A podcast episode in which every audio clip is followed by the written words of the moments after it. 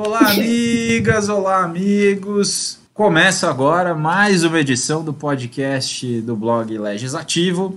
Eu, cientista político Vitor Oliveira, uma companhia maravilhosa, incrível, profética, né? É, eu ia fazer um comentário aqui um pouco jocoso, mas não. Companhia maravilhosa de Graziela Testa. Tudo bom, Grazi?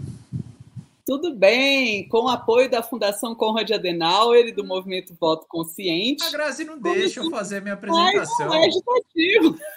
A Grazi não deixa. A Grazi não deixa. Mas é isso, agora ela já falou, já deu o jabá, já fez o jabá. É isso, com o apoio da Fala, Fundação Conrad Adenauer, do Movimento Voto Consciente. Produção e edição de Aline Floriano, que é importante dar o disclaimer também aqui, dizer que. Na ausência sentida de Humberto Dantas. Exato. Estamos nós aqui, né, as crianças tomando conta do parquinho. Né? Apesar que de criança não temos nada, não é verdade, Grazi? Aproveitando ah, também. Um é, aproveitando também para dar boa noite já para o Miguel Duarte, para todas as pessoas que nos acompanham pelo YouTube.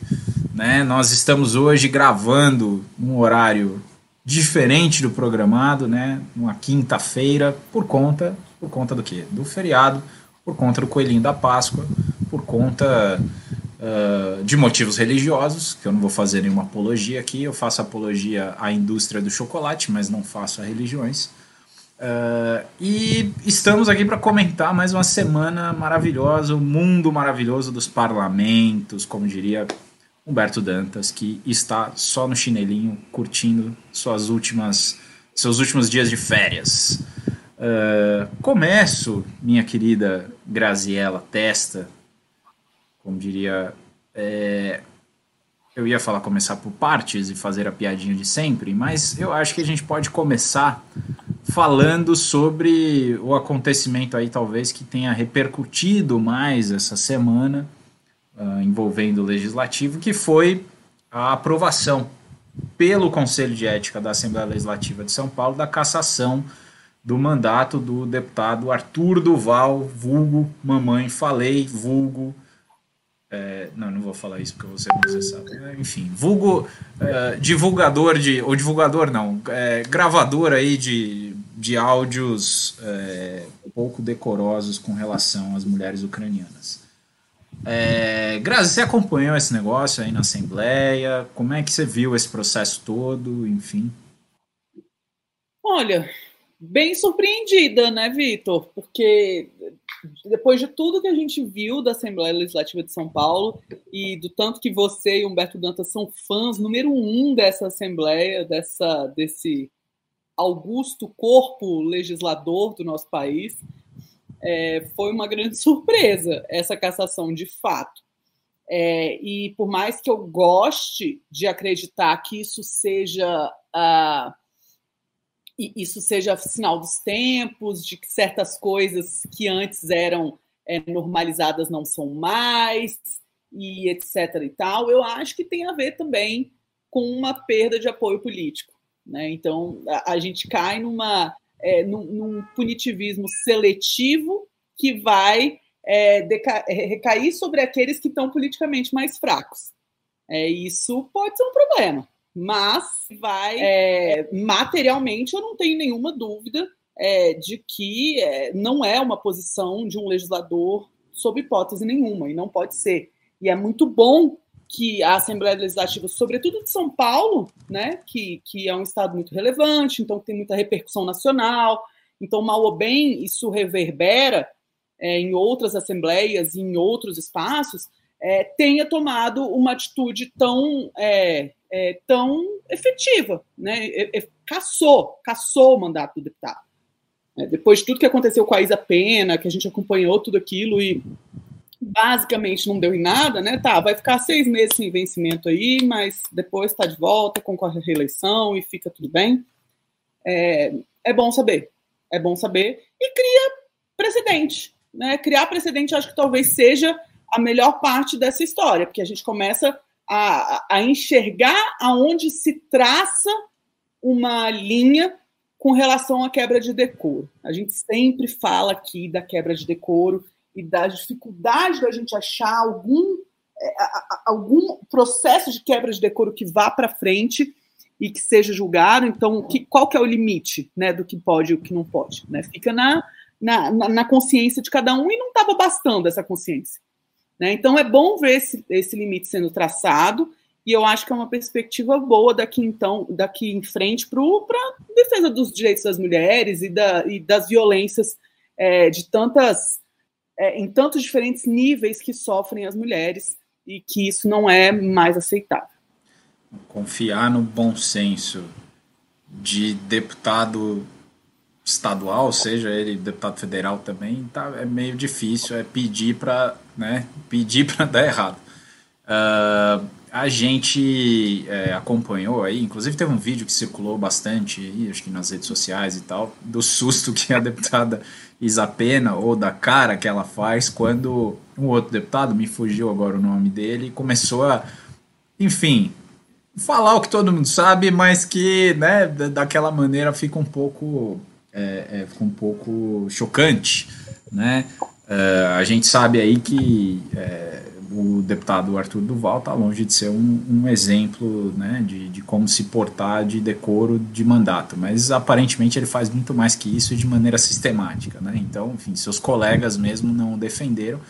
E a gente viu também, ao mesmo tempo, uma movimentação, uma mobilização muito grande do pessoal do MBL.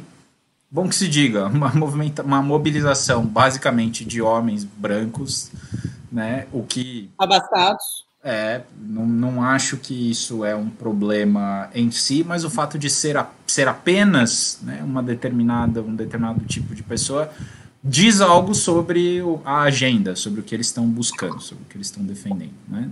Não é que isso deslegitima o, o, a ação política, mas diz muito sobre a pauta e sobre o que, que eles querem. Né? E essa defesa do Arthur Duval realmente que gerou, inclusive, algum tipo de constrangimento ali né, para algumas deputadas, alguns deputados, inclusive na internet, a deputada.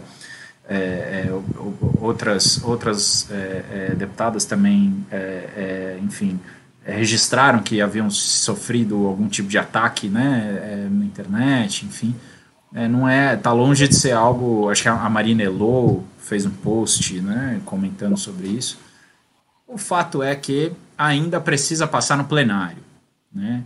Em se tratando de Alesp, eu não ponho minha mão no fogo, mas acho que dessa vez vai. Acho que dessa vez o Arthur Duval está muito isolado, está muito enfraquecido politicamente, como a Grazi falou. Né? A votação na, na, na, no Conselho de Ética foi, né, assim, foi acachapante, né? Então, assim, acho que dessa vez vai caso como diferentemente do que aconteceu com, com no caso do assédio à deputada Isapena, né, que uma lástima, acho que essa legislatura não é nem que deu uma no cravo tá na ferradura, né, porque não tem como considerar que, que a cassação de um deputado que falou que falou é simplesmente a obrigação da Lesp, né, mas realmente a, a Lesp continua sendo, para mim, o túmulo da, do parlamento no Brasil, mas enfim, a gente segue aí acompanhando esse caso. Certamente semana que vem voltaremos a abordar esse tópico. É, minha querida Graziela Testa, nós também tivemos lá em Brasília a continuidade das discussões e da articulação lá nos bastidores no Senado Federal sobre a questão da CPI do MEC. Né? A gente já comentou isso semana passada. Essa semana teve alguns desdobramentos. O senador Stevenson Valentim retirou sua assinatura. Acho que outros senadores também fizeram isso. No caso do senador Stevenson e de outro senador do Podemos, me falta aqui o nome de quem é, há uma suspeita de que tem uma relação com a liberação de verbas do próprio MEC, né? É, o que não significa verbas para emenda de relator, né, aquela emenda de relator, orçamento secreto, todo aquele embrólio, não tem como a gente saber no curto prazo, mas para frente talvez a gente vá saber, né? E novas denúncias surgiram aí de é, envolvimento de empreiteiras e até parente do Lira ou concunhado, não entendi direito a história lá como é que era, que seria que teria sido beneficiado pela venda dos kits de robótica né? Kit de robótica para escolas que não têm nem acesso à internet ou computador, laboratório de informática e kit de robótica superfaturado sendo vendido. Então, assim, acho que a gente está num mundo muito complicado, né? A história do MEC é triste, mas é mais triste ainda o fato do parlamento não reagir à altura disso. O que, que você acha, Grazi? Demais, Vitor, demais. Ainda mais que eu é, topei com alguns dados hoje que me deixaram um pouco impressionada sobre é, a quantidade de CPIs e CPMIs. Né? A gente sabe, CPI é parlamentar de inquérito. Então, então, acontece ou só na Câmara ou só no Senado. A CPI da Covid, para quem se lembra do ano passado, foi só do Senado. Aí também existe a possibilidade de ter uma, uma comissão parlamentar de inquérito com deputados e senadores. Aí é uma CPMI, né, uma comissão parlamentar mista de inquérito. E era um instrumento que era muito mais utilizado antes. Né? No, no primeiro governo Lula foram 27 CPIs e CPMIs. No segundo governo Lula, 19. No primeiro governo da Dilma, 16. Depois, na legislatura que teve o segundo governo da Dilma e o do Temer, 30 e no governo Bolsonaro, até agora, né, a gente está no último ano de mandato, normalmente é o ano que menos tem, porque é o ano que tem, o, o tem menos tempo disponível no legislativo também, só tiveram sete. Né? Então é um terço do que teve no primeiro governo Lula e no segundo governo da Dilma, e a metade do que teve é, no segundo governo Lula e no primeiro da Dilma. Então, é, de fato, é uma, é, é uma redução significativa. Claro que a gente tem outras. É, outros indicadores que falam sobre uma, é, um, uma, o aumento um, do conflito entre o executivo e o legislativo, então, sobretudo o aumento do número de vetos e de derrubada de vetos, que foi muito significativo no governo Bolsonaro. A gente teve também uma mudança durante esse período, que não tem a ver com Bolsonaro, ou com Lula, ou com Dilma, mas uma mudança na dinâmica interna é, da Câmara dos Deputados, que é, é, prestigia hoje mais é, comissões especiais do que comissões permanentes. Então, hoje a gente tem muito mais proposições, inclusive, que passam por comissões especiais, então talvez é, satisfaça um pouco a necessidade de atuação individualizada dos parlamentares. Um instrumento também das, das comissão, da comissão de acompanhamento, de, comissão externa de acompanhamento, né, que é a possibilidade do, do legislativo acompanhar algum tema específico fora do parlamento, inclusive do executivo. Né? Então, isso também aumentou nesse período, mas, de toda forma, é, é função do parlamento também investigar, e isso diminuiu muito. É, e eu acho que isso, na Câmara dos Deputados especificamente, tem muito a ver agora com é, a posição muito clara do Arthur Lira de, é, de, de cão de guarda do Bolsonaro né, que fica vigiando o portão ali, e daquele portão ninguém passa, né? E dele depende a instauração de uma CPI. Mas no Senado eu ainda tinha esperança disso acontecer. Falar do porteiro do Enem. Aquele que impede os jovens brasileiros de conseguirem seu sonho. Aquela matéria clássica todo ano. É, mas, é, mas é isso, né? Do Senado a gente talvez esperasse algo um pouquinho diferente. É, até por conta do que aconteceu na CPI da Covid, né? Mas acho que se não morrerem diretamente, porque indiretamente talvez morra mais gente por conta de desvio da educação, mas se não morrerem centenas de, de brasileiros diretamente, não, não é motivo para começar uma CPI, né? É, é triste. Triste também que a oposição tenha pouca capacidade de mobilização nesse sentido. Né? Triste no sentido de ser o papel da oposição, o papel da minoria, não Perfeito. necessariamente bloquear a maioria, né? impedir a maioria de governar, acho que não é isso. Mas acho que normativamente, né, quando a gente pensa no que deveria ser o papel da oposição, acho que né, investigar, apontar falhas, puxar esse tipo de, de, de tópico no legislativo é fundamental e a gente tem visto de fato muito pouco. O que me leva a pensar num, numa outra questão, Grazi, no outra, na outra forma de, de atuação do legislativo. Você comentou aí sobre comissões externas, você falou sobre, é, falou sobre as comissões parlamentares, de inquérito, enfim, mas algo que se tornou também comum Desde a época do Rodrigo Maia, é bom que se diga, não é exatamente uma novidade, mas agora no caso do Arthur Lira, parece que virou a resposta para toda e qualquer necessidade de construção de, de uma nova política, ou de pelo menos de uma nova lei, ou coisa do tipo, que são os GTs, os tais grupos de trabalho. Né? A gente viu isso com relação à lei eleitoral, a gente viu isso com relação à reforma tributária, uma série de questões.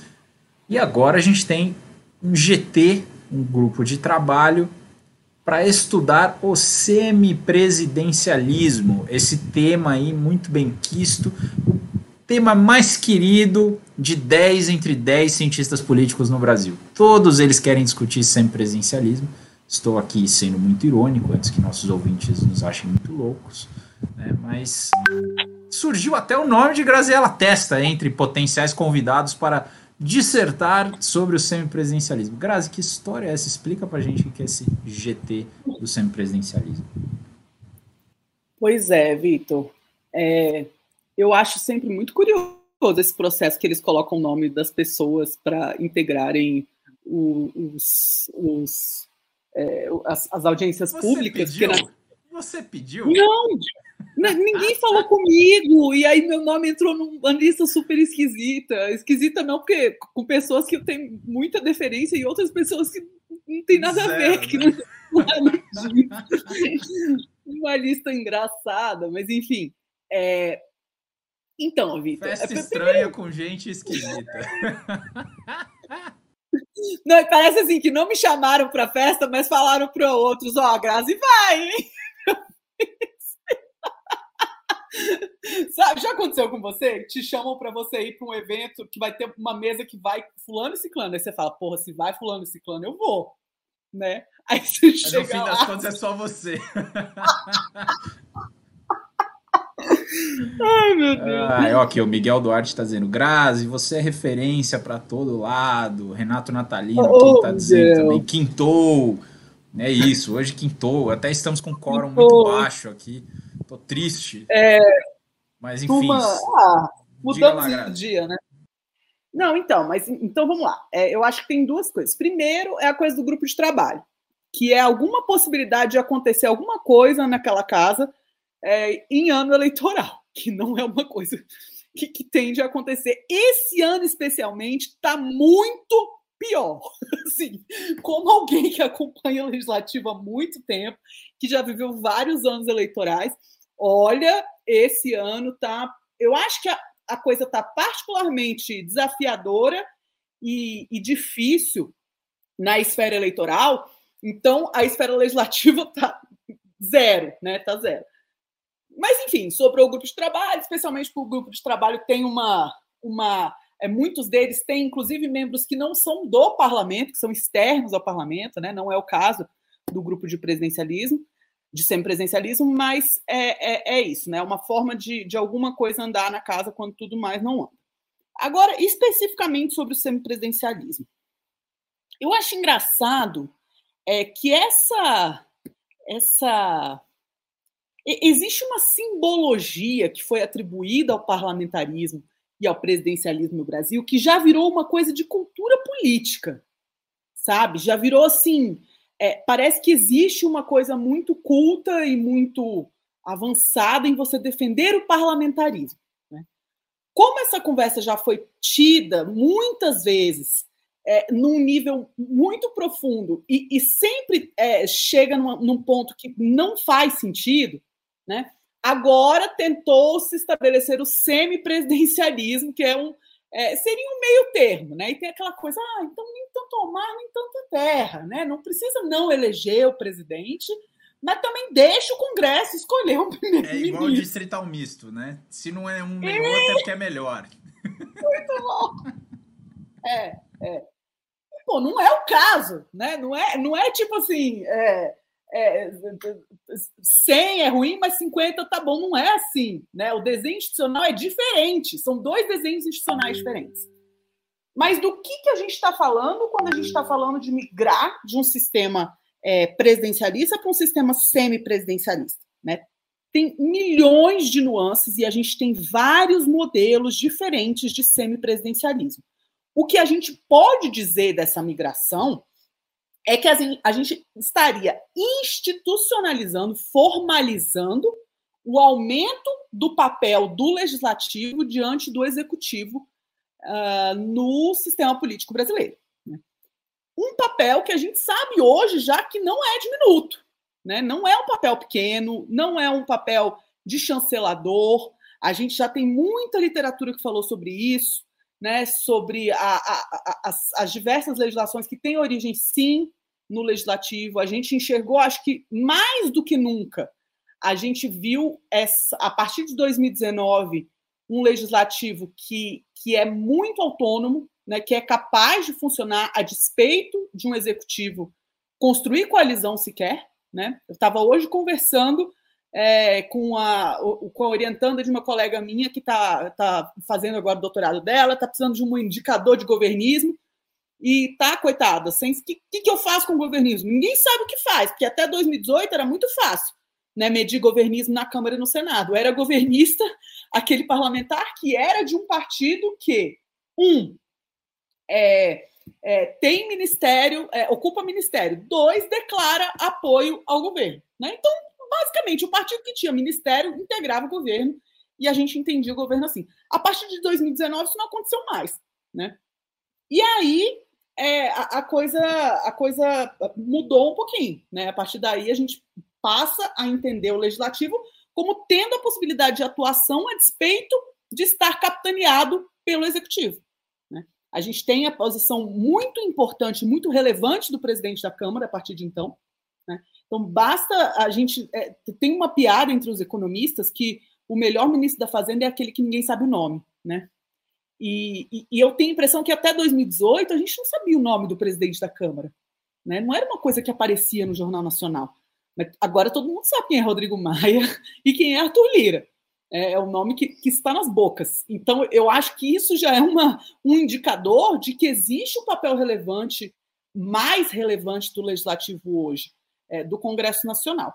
Então, a questão toda é: se é, o Congresso Nacional tem um papel relevante, e um papel que, inclusive, cresceu ao longo do tempo, eu acho que dá para dizer isso. Né? Eu acho que hoje é, o, até pelo número de medidas provisórias que diminuiu, a gente pode pensar em vários indicadores que a gente vê um, um, executivo muito mais enfraquecido hoje do que era em 1994, sei lá, né? Aí a pergunta que se faz é: precisa institucionalizar esse processo? Né? Porque a ideia do semipresencialismo é justamente que, dependendo do apoio que tem o Congresso ou que tem o, o chefe do executivo, a, a balança do poder vai inclinar para o primeiro-ministro ou para o presidente. Né? Isso já não acontece.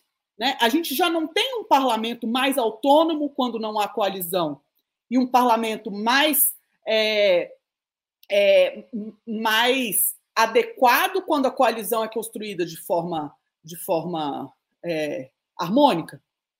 Então, o que eu fico me perguntando é se o nosso problema não é na verdade, que o presidencialismo de coalizão é um arranjo informal.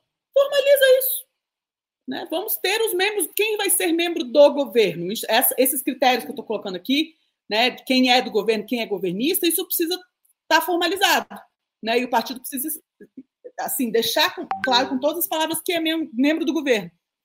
E aí você consegue, é, enfim, é, fazer aquilo que é o objetivo da democracia, que é aumentar as fontes de accountability né, a gente ter o máximo de pessoas de instituições possíveis que a gente possa cobrar quando algo anda mal.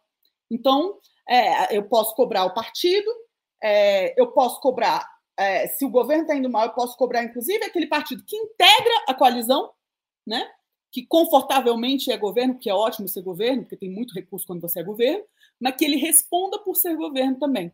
Né? Mas quem sou eu para falar isso, né? É tão mais bonito ser presidencialismo. Você está antecipando o que você vai falar para os nobres deputados, entendeu? É isso. Que a gente provavelmente já sabe quem vão ser, inclusive. Mas o, o, que, é, o, o que eu acho incrível nesse seu raciocínio todo é que é, é isso, né? A gente tem uma, é, é uma necessidade, talvez, de discutir. Essa história do presidencialismo e do parlamentarismo me lembra um pouco aquela história de quem foi melhor, o Pelé ou o Maradona. Todo mundo sabe que foi o Pelé. Mas é legal discutir. Então, assim, vamos discutir pelo fato de que é legal discutir.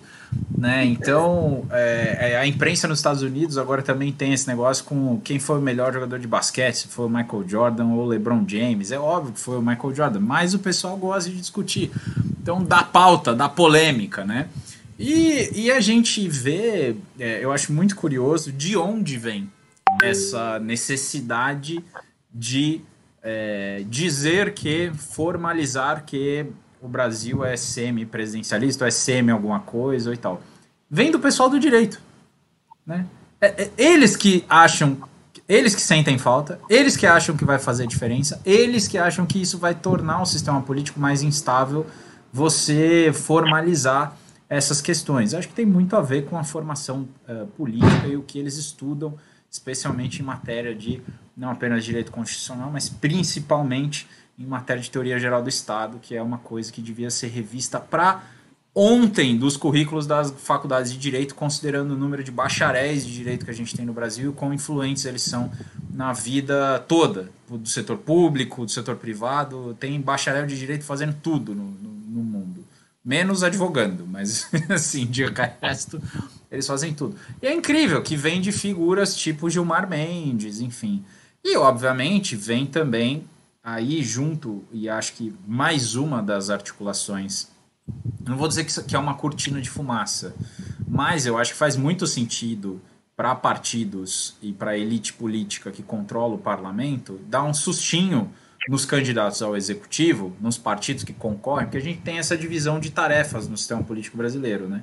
os partidos que, que se especializam na disputa da eleição presidencial, embora esse ano a coisa esteja muito mais confusa, e os partidos que se especializam na disputa das eleições é, para deputado federal, especialmente. Né? O Senado é uma coisa mais, mais aberta. Assim, né? é, é muito curioso que venha exatamente desses partidos que disputam o, o legislativo a, a ameaça né? Eu acho que é isso, é no fim das contas, é uma ameaça. Tá vendo? Ela fala, ó, se vocês ficarem brincando de querer mudar nesse negócio que a gente gosta, nesse orçamento secreto, não sei o que, a gente vai discutir esse, esse treco.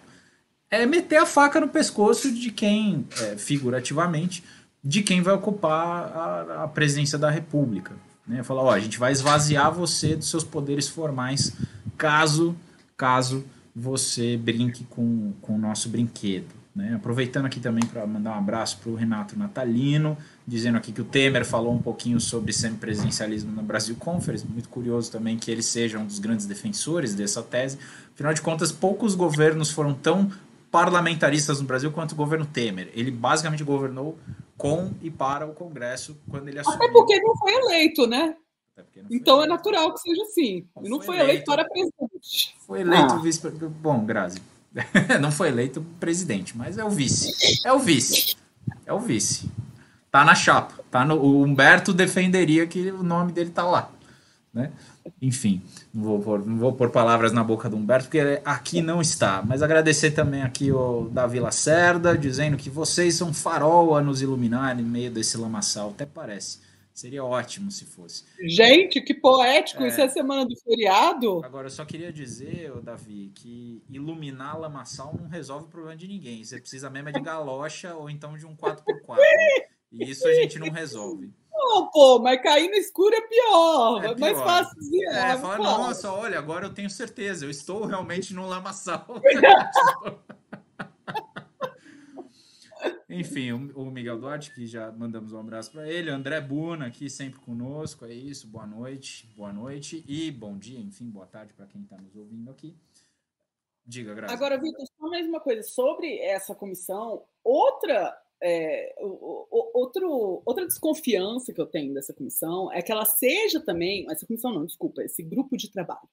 É, é que ele seja uma cortina de fumaça para o que está acontecendo no grupo de trabalho da reforma regimental, que, no meu ponto de vista, é algo muito mais delicado, tem muito mais chance de ser aplicado e tem muito mais chance de repercussão e de ninguém falar nada, porque é um tema zero sexy, né? Então não, não tem não tem advocacy que você faça para a reforma regimental, porque é muito chato, né? Tentar explicar por que, que essa mudança de regra vai impactar é, tremendamente a capacidade de influência da sociedade civil no legislativo, ou vai aumentar tremendamente a centralização do poder no presidente. É, é muito difícil sistematizar essa informação e isso ter uma cobrança é, de outros níveis, né? E esse grupo de trabalho está funcionando também, está andando a passos largos. Então, é, eu fico com a, com a sensação de que o, o, esse, é, esse grupo do semipresencialismo é muito essa ameaça que você colocou, essa sua interpretação é excelente, mas é um pouco cortina de fumaça também para outras coisas. Né? Porque se tem um grupo de trabalho chamado semipresencialismo, quem vai olhar para o grupo de trabalho de reforma do regimento interno? Né? Que parece que vai mudar o jeito que se arquiva o almoxarifado. Então, não vou nem abrir esse, esse negócio aqui. Não é o caso. Né? É muito mais delicado, tem muito mais chance de repercussão e de ser aprovado de fato. O dia a né? dia né? então, dos é... trabalhos faz muito mais diferença, né? Porra! E, e, é muito mais fácil de passar, porque qualquer coisa que dependa de semipresencialismo vai ter que fazer PEC atrás de PEC, vai ter que regulamentar com um monte de lei. Tem, isso precisa, tem, tem, tá todo mundo muito no momento para a coisa fechar entendeu? A chance de acontecer é muito baixa. Mas de mudar o regimento de uma hora para outra sem passar sequer pelo plenário da Câmara, é dois passos, né? Só precisa de ato da mesa. Então me preocupa mais, me preocupa mais esse grupo de trabalho e essa, e esse, e essa coisa da cortina de fumaça. É isso.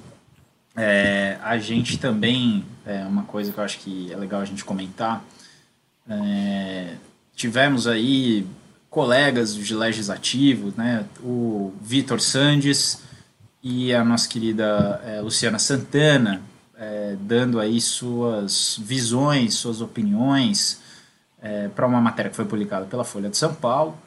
Estamos aqui agradecendo sempre a nossa casa, o, o Estado de São Paulo, que abriga aqui o nosso podcast, mas é preciso, né, é preciso dar crédito a quem tem crédito.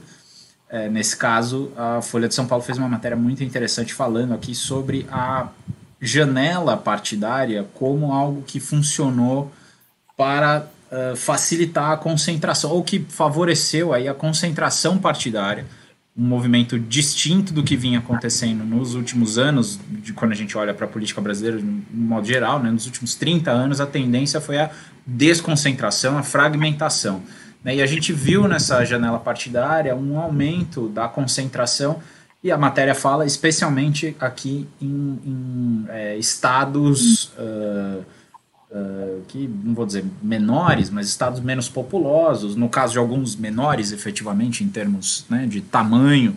Né, no caso de Alagoas, Paraíba, é, Sergipe, Rio Grande do Norte, Piauí, Tocantins, né? E, e, aí muito legal porque a, tanto a Luciana quanto né, o Vitor estão nesses territórios e falaram com a visão de quem está lá, né, ajudando a gente a entender um pouco como essa aglutinação foi ou acabou sendo uma estratégia de sobrevivência dadas as dado o aperto né, que a cláusula de desempenho vem trazendo, vem pressionando o sistema político essa pequena reforma que foi feita em 2017 foi tão difícil, mas é uma pequena mudança, mas gradual, e que a gente conseguiu segurar. E quando eu falo a gente, é porque realmente eu participei junto com toda a sociedade civil e todos os cientistas políticos do Brasil. Acho que a gente, me sinto parte desse movimento que a gente conseguiu manter, pelo menos, as mudanças que foram implementadas em 2017. Em 2021, vem... né? Porque 2021 Isso. quase foi tudo por ralo, 2017.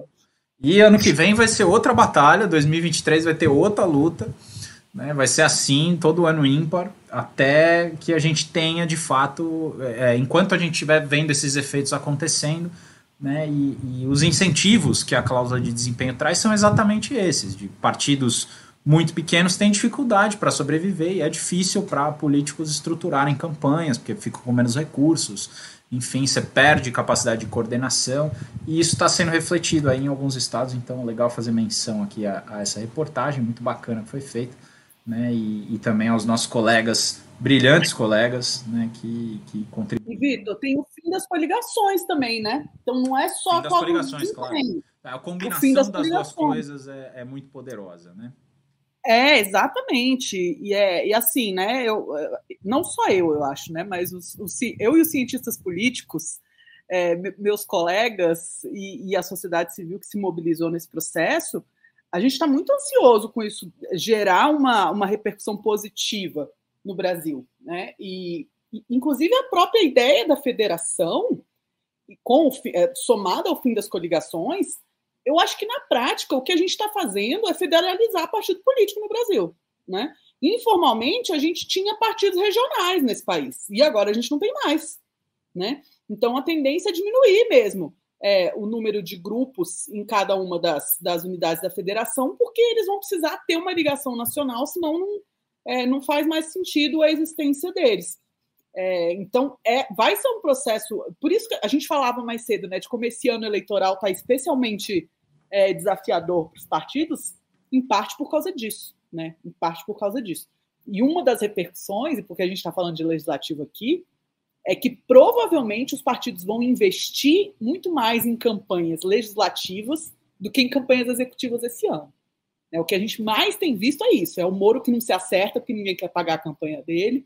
Né? É, só vai tentar campanha quem tem real chance de ganho, porque quem não tem vai tentar se manter no legislativo para não perder recurso. Né? Então é, é super. É, a gente está tá vendo muita mudança, e assim, a despeito de toda de todas as trevas e do lamaçal que a gente viu nos últimos anos, eu acho que a gente tem perspectivas institucionais muito boas para o nosso futuro político. Né? E eu morro de medo de queimar minha língua falando isso, porque eu não sou de fazer previsões, vocês sabem disso. Né? Mas Já fez. as pessoas. Já fez. não, não. Vai não, ser não, cobrada, eu falei que vai não, ser não, cobrada, não, não, tá gravado. Perspectiva. Não, perspectivas institucionais positivas, mas a gente nunca sabe o que pode vir da criatividade é, do uso das regras.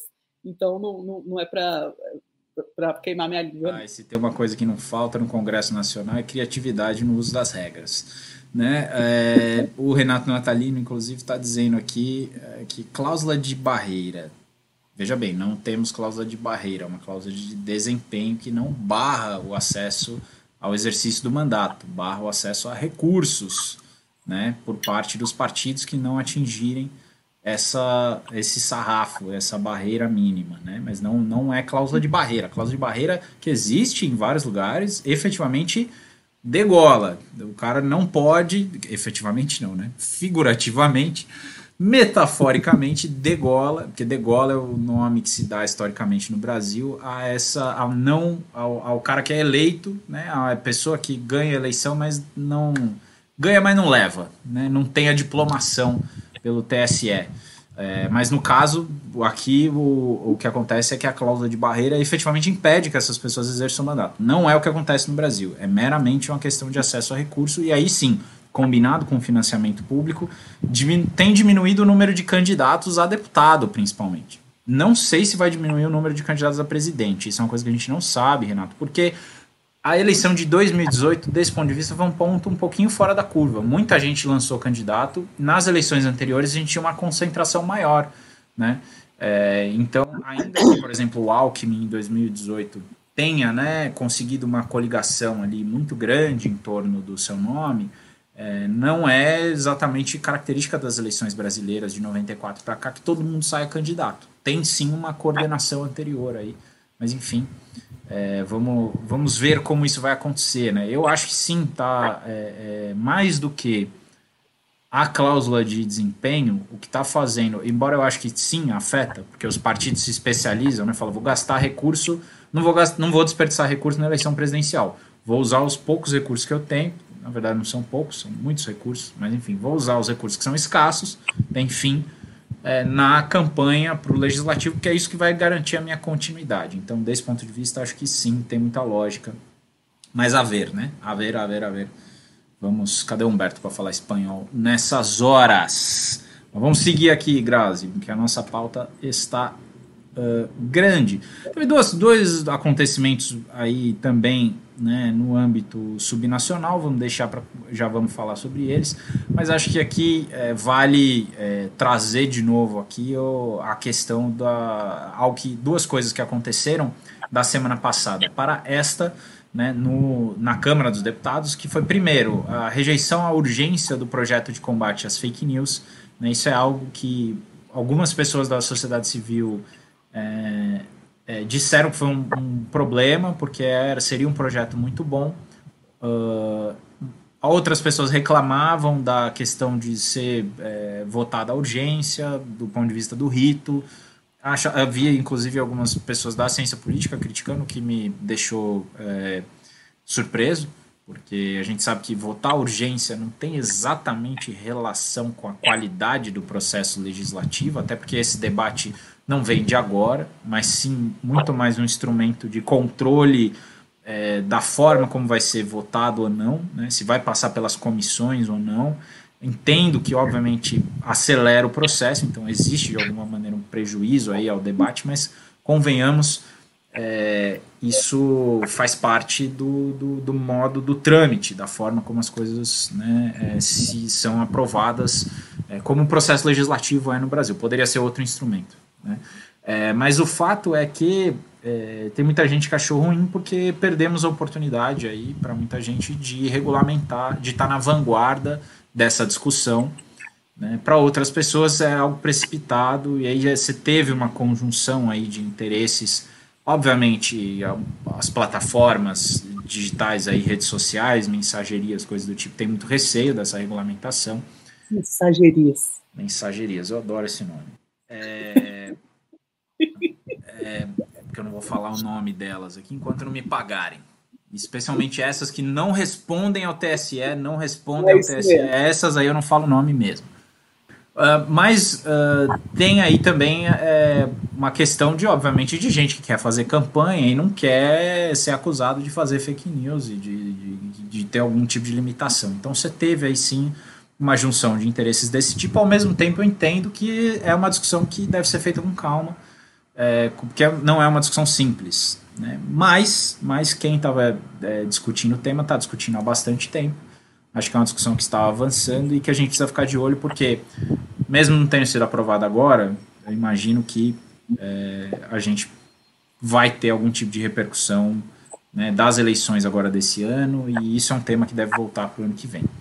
É, além disso, a gente teve também o, o Arthur Lira, nosso querido, é, excelentíssimo presidente da Câmara dos Deputados, dizendo que volta ao trabalho presencial a partir do dia 18. Né? É isso. Depois de todos os trabalhadores do Brasil voltarem ao presencial, menos a Câmara dos Deputados, finalmente o Arthur Lira cedeu as pressões. Essa semana a gente teve uma intensificação e praticamente a conclusão da negociação é, da ocupação das presidências das comissões. Agora, comissões essas que vão ser instaladas na Câmara e funcionar muito pouco, né, mas vão funcionar. Tem muita coisa represada e que está só esperando essa instalação para funcionar. Então, isso deve acontecer aí a partir da semana que vem, né, porque a gente já tem o encaminhamento, muitos nomes né, foram aventados. Semana que vem a gente deve ter mais clareza com quem de fato vai ficar tem todo um embrólio com relação a, por conta da mudança do, do a fusão do PSD com democratas e do PSL com democratas e o que isso significa em termos de qual é a maior bancada, os acordos que tinham sido feitos antes, tudo isso aparentemente foi resolvido, né? E a gente semana que vem deve ter o nome aí dos presidentes e a composição e instalação das comissões permanentes. É isso, Grazi? Ou faltou falar alguma coisa? Não, arrasou. Olha só, estou me sentindo aqui um broadcaster. Gostou do meu inglês? Mas vamos lá. Outra coisa curiosa que aconteceu essa semana foram as compras do Exército Brasileiro que ganharam baita de um destaque. É, a gente teve aí o caso do maravilhoso é, Viagra, aquele remédio incrível que salva a vida. Não sei se salva a vida, acho que salva a vida também. Inclusive, isso faz parte do debate, mas salva aí a saúde de é, né, seus aspectos mais latos de muitos brasileiros, faz a alegria de vários deles e delas também, enfim. E que foi comprado um lote pelo Exército Brasileiro com uma justificativa que, aparentemente, pelo que eu entendi, é de fato uma questão técnica, que é a utilização do tal do Viagra, do remédio, da substância também para tratar condições aí do coração, enfim, o exército tem de fato hospitais, né? Então, sabe, é preciso ponderar. Mas, ao mesmo tempo, o parlamentar, me fugiu o nome aqui, vou pedir ajuda aí do, dos universitários, das universitárias, se puderem me, me, descobrir o nome do parlamentar, se eu não me engano, foi um, um parlamentar do PDT, acho, que pediu para serem investigados a compra de próteses penianas. E eu não acredito que sou eu que estou lendo isso em vez do Humberto. Essa típica pauta Humberto. Vai ter que eu. voltar semana que vem essa Vai pauta. voltar, não. Essa pauta volta com certeza. E o que é mais incrível é que as duas notícias saíram na mesma semana. Então, embora uma me pareça muito justificável, a outra é, é no mínimo esquisita. Eu não sou, eu não sou médico, eu não trabalho com insumos de, med medicamentos, hospitais, mas é no mínimo esquisito que o Exército Brasileiro se dedique tanto a esse tipo de como eu posso dizer, atenção né, aos nossos queridos uh, homens, que nesse caso tem que ser homens, de farda.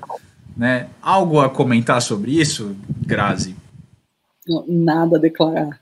Nada. Legislativo também, eu ia dizer é cultura, mas isso está longe de ser cultura. Né? Enfim.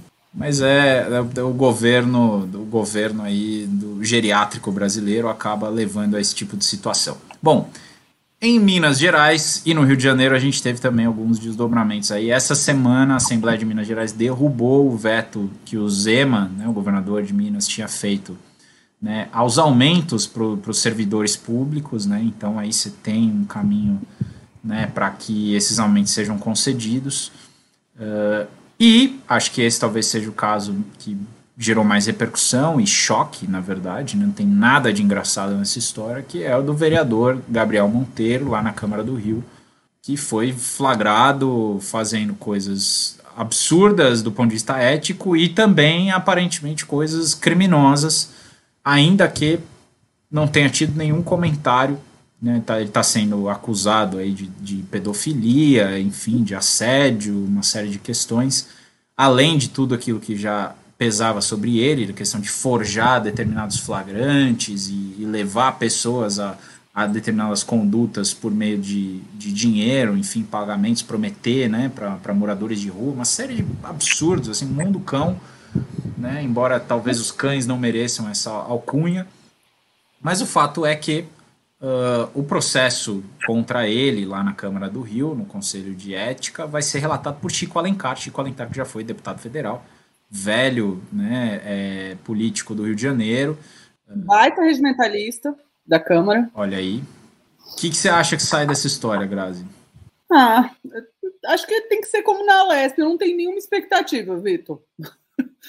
Qualquer coisa que vier é lucro. Acho que não sai nada. Mas só de instaurar só eu já fico feliz. Eu ia, eu ia fazer também um Anoitece na Savana, mas eu não tenho condição. Vou deixar isso para Humberto fazer semana que vem. Né? Mas a gente teve né, nessa semana aí os desdobramentos do caso Flor de Lis, mas a gente volta a comentar isso semana que vem. Teve aí o filho da, da Flor de Lis, que vinha sendo acusado também de, do assassinato lá do, do, do pai, marido, tio, concunhado, primo, é, enfim, pastor é, e que dizem que também saiu essa semana a notícia de que o, o deputado, na verdade, era ele e não ela. É, embora essas, que, essas notícias eu sempre vejo com muita. Né, assim, a gente tem que tomar muito cuidado com essas coisas, porque, é, embora a gente saiba que de fato isso acontece, né, de homens dirigirem né, mandatos que estão ali com, sua, com esposas, mães, filhas, enfim, coisas do tipo a gente também às vezes se surpreende com algumas coisas. Acho que o mandato, por exemplo, da deputada Luísa Canziani é um desses casos. E, né, para fechar aqui o nosso, o nosso boletim, para ir encaminhando para o final, antes que eu seja acusado de fazer algo que Humberto Dantas faz. Graziella, que você sempre reclama. Graziela, não, mas calma lá, estou dentro aqui ainda. Né? Graziela Testa, me dá um abraço virtual? Opa, dou sim, Vitor. Essa semana eu tenho um abraço virtual muito especial para consultoria, para a empresa Júnior, Consultoria Júnior Estrátegos, que é a empresa júnior dos alunos da Ciência Política da Universidade de Brasília, que essa semana está fazendo 17 anos. Eu me sinto uma velha porque foi o pessoal do meu semestre que criou a Estrátegos quando eu era uma, uma infante aluna de graduação de Ciência Política na Universidade de Brasília. Então, parabéns para Estrátegos e quero agradecê-los muito é, por ter me convidado para a celebração de aniversário deles. vai ser uma. Olha só, em comemoração do, do, do aniversário vai ter um webinar. Olha, não se façam mais jovens como antigamente. Então, estamos todos convidados também para o webinar chamado Democracia em Jogo: Os Obstáculos para as Eleições de 2022. Que eu me botaram para falar no meio da professora Débora Messenberg e do ex-ministro José Eduardo Rangel Alckmin. Então vão, não por minha causa, mas por causa deles. Procurem as redes aí da Estrátegos que tem como vocês se inscreverem, é gratuito e acho que vai ser um debate legal. Legal, Grazi. Aproveitando aqui para corrigir a informação, eu disse que era um deputado do PDT, mas nossa produção aqui maravilhosa, Aline Floriano, me corrigiu aqui, disse que foi, na verdade, o deputado Elias Vaz, do PSB de Goiás, que pediu para que se investigue aí o gasto de 3,5 milhões de reais para a compra de 60 próteses penianas infláveis de silicone. É realmente difícil entender a necessidade desse gasto. Aline Floriano, me dá um abraço virtual. Eu dou. Eu queria hoje mandar oito abraços virtuais, mas eu Grazi tô. Vai te matar. é, mas eu tô meio assim, sem ter muita gente para mandar abraços. Então eu vou enviar para dois amigos. Um que é para o Rafa Gomes, que acompanha o podcast pelo YouTube, pelo Spotify, depois assiste, é muito fã de, do Legis, e também para o Ergon, que é a minha dupla de estudos acadêmicos. Então, vou deixar aqui, ele fez uma cirurgia, vou deixar um abraço para ele aqui no programa. E para vocês, gente. Oh, é isso. Uh, bom, eu queria mandar um abraço para o pessoal da Agenda 227, que foi lançada na semana passada, uma iniciativa de várias organizações da sociedade civil, aí uma campanha para que a infância e a adolescência, enfim, tenham aí a 227 se refere ao, ao artigo da Constituição, né, que, que se refere aí à prioridade absoluta para crianças e adolescentes, né, nas políticas públicas. Então, a ideia é pautar as, uh, enfim, as plataformas de candidatos nas eleições desse ano com relação à prioridade para crianças, adolescentes e tudo que afeta este universo tão negligenciado no Brasil. Uh, é isso. Bom, então a gente vai ficando por aqui com o apoio da Fundação Conrad Adenauer e do Movimento Voto Consciente, agradecendo sempre ao Estadão pelo espaço que nos empresta em suas prateleiras, né, com a produção aí de Aline Floriano, eu, Vitor Oliveira, me despeço sempre antes que a Grazi interfira novamente aqui na minha fala, responsáveis por tudo que falamos aqui, dissemos neste programa, inclusive as piadinhas com o Exército Brasileiro. É, ponho aqui um ponto final neste podcast, nesse episódio. Um abraço, até a semana que vem. Grazi, Aline. Boa noite, pessoal. É, obrigada, Aline, obrigada, Vitor. E bom feriado para todos. Aproveitem, descansem, queridos. Tchau, gente. Bom feriado. Um abraço. Até semana que vem. Valeu. Até a semana que vem.